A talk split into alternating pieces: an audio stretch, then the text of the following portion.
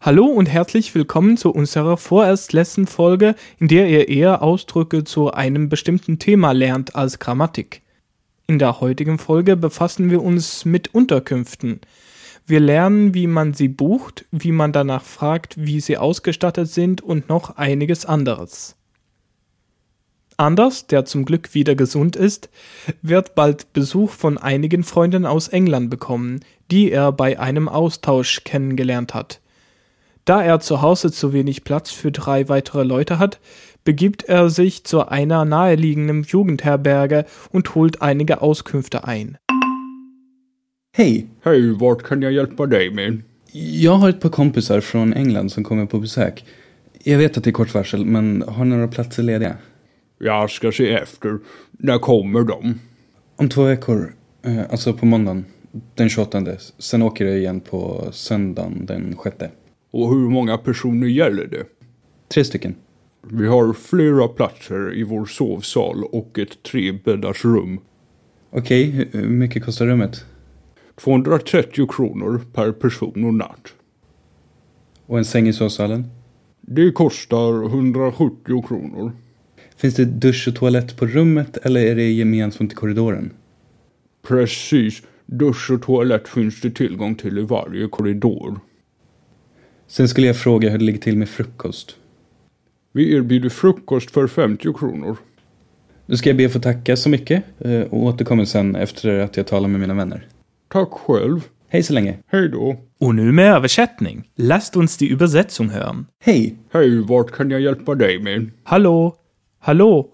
Womit kann ich behilflich sein? Jag har ett par kompisar från England som kommer på besök. Jag vet att det är kort varsel, men har några platser lediga? Ein paar Freunde aus England kommen zu Besuch. Ich weiß, dass es kurzfristig ist, aber habt ihr etwas frei? Jag ska se efter. När kommer de? Ich kann nachsehen. Wann kommen Sie? Om två veckor. Eh, alltså på måndagen.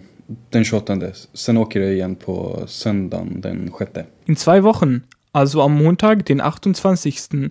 Und dann fahren Sie wieder am Sonntag, den 6. Och hur många personer gäller det? Und um wie viele Personen handelt es sich? Tre stycken. Drei Stück. Vi har flera platser i vår sovsal och ett. Wir haben einige Plätze in unserem Schlafsaal und ein Dreibettzimmer. Okej, hur hur mycket kostar rummet? Okay. Wie viel kostet das Zimmer? 230 kronor per person och natt. 230 Kronen pro Person und Nacht. Och en säng i sovsalen? Und ein Bett im Schlafsaal? Det kostar 170 kronor. Das kostet 170 Kronen. Finns det dusch och toalett på rummet eller är det gemensamt i korridoren? Befinden sich Dusche und Toilette auf dem Zimmer oder zur gemeinsamen Nutzung auf dem Flur? Precis. Dusch och toalett finns det tillgång till i varje korridor. Genau, Dusche und Toilette befinden sich auf jedem Flur. Sen skulle jag fråga hur det ligger till med frukost. Dann sollte ich fragen, wie es mit Frühstück aussieht. Vi erbjuder frukost för 50 kronor. Wir bieten ein Frühstück für 50 Kronen an. Nu ska jag be att få tacka så mycket eh, och återkommer sen efter att jag talar med mina vänner. Ich bedanke mich vielmals und komme dann zurück, nachdem ich mit meinen Freunden gesprochen habe. Tack själv. Hej så länge. Hej då. Danke gleichfalls. Bis dann. Tschüss. Erinnert ihr euch noch, was Jugendherberge auf Schwedisch heißt? Wandrarhem. Richtig.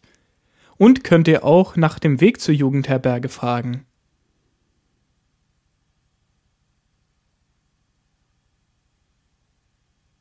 Var ligger Vandrarhemmet? Ist hier korrekt.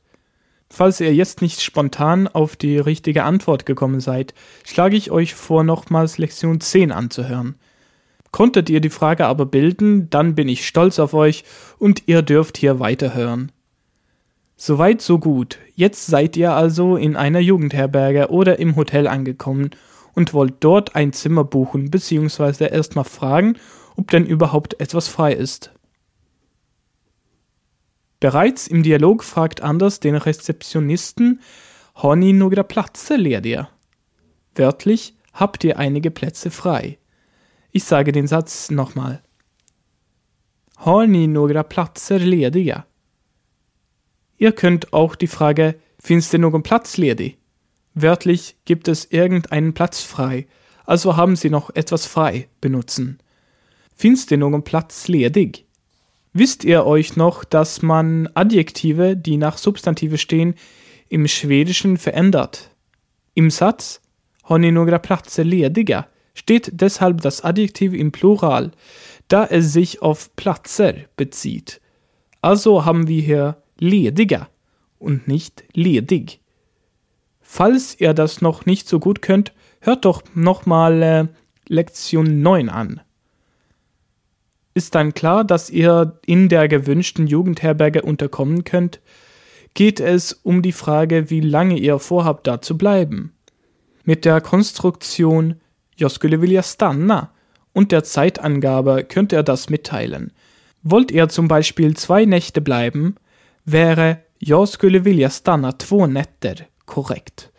Für eine Woche sagt ihr Jag vilja stanna en vecka. Ich möchte eine Woche bleiben ist also Jag skulle vilja stanna en vecka.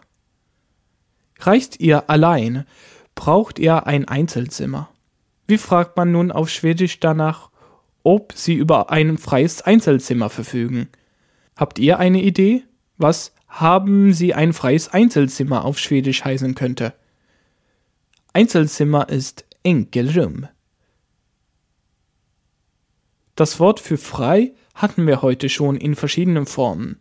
Diesmal müsst ihr es an Enkelrum angleichen. Da Rum ein Et-Wort ist, steht auch das Adjektiv im Neutrum. Ledigt müsst ihr also anwenden. Ein freies Einzelzimmer ist also et ledigt enkelrum. Und jetzt nur noch eine Frage daraus machen und schon seid ihr fertig. Har ni ett ledigt enkelrum?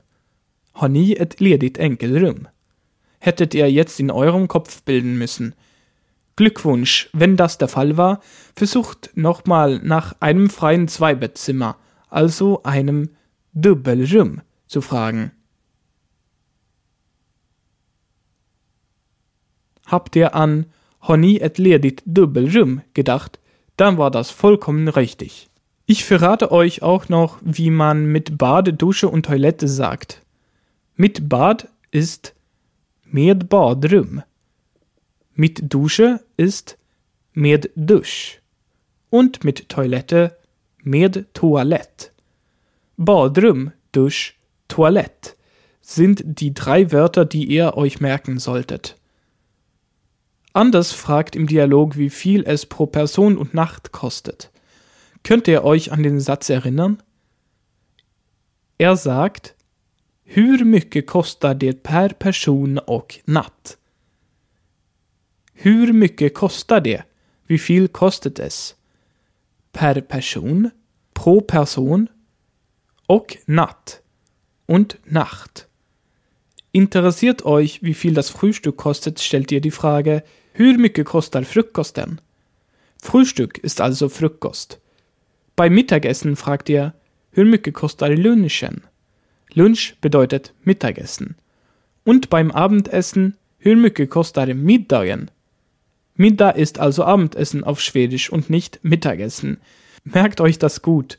Nicht, dass sich ein schwedischer Freund mit euch zum Middag verabredet und ihr euch fragt, wo er denn bleibt. Wollt ihr den Gesamtpreis für Zimmer mit Frühstück wissen, gestaltet ihr die Frage entsprechend um und sagt, Hur mycket kostar det med frukost? Wie viel kostet es mit Frühstück? Ohne Frühstück ist es entsprechend utan Frukost. In Hotels tauchen ja auch oft die Wörter Vollpension und Halbpension auf. Deshalb sage ich euch auch, wie sie auf Schwedisch heißen. Mit Vollpension ist Med helpension. Med helpension. Hel ist ganz. Und mit Halbpension heißt med halvpension. Med halvpension. Denn halv ist halb auf Schwedisch. Fragt also mal, wie viel es mit Vollpension kostet. Überlegt mal. Hur mycket kostar det med helpension? Gut zu wissen ist ja auch immer, wann die Essenzeiten sind. Nicht, dass man für das Frühstück bezahlt und dann zu lange schläft und nichts mehr abbekommt. Das wäre ja nicht so toll. Ähm, merkt euch also den Satz När är det frukost? Wörtlich, wann ist es Frühstück? Also, wann gibt es Frühstück? När är det frukost? När är det middag? Ist dann logischerweise, wann gibt es Abendessen? Wollt ihr auch noch etwas äh, Reise für Schwedisch lernen, dann merkt euch diesen Satz. När serveras måltiderna? Wann sind die Essenszeiten? Wörtlich, wann werden die Mahlzeiten serviert? När serveras måltiderna? Wer schleppt schon gern Bettwäsche mit in den Urlaub? Niemand.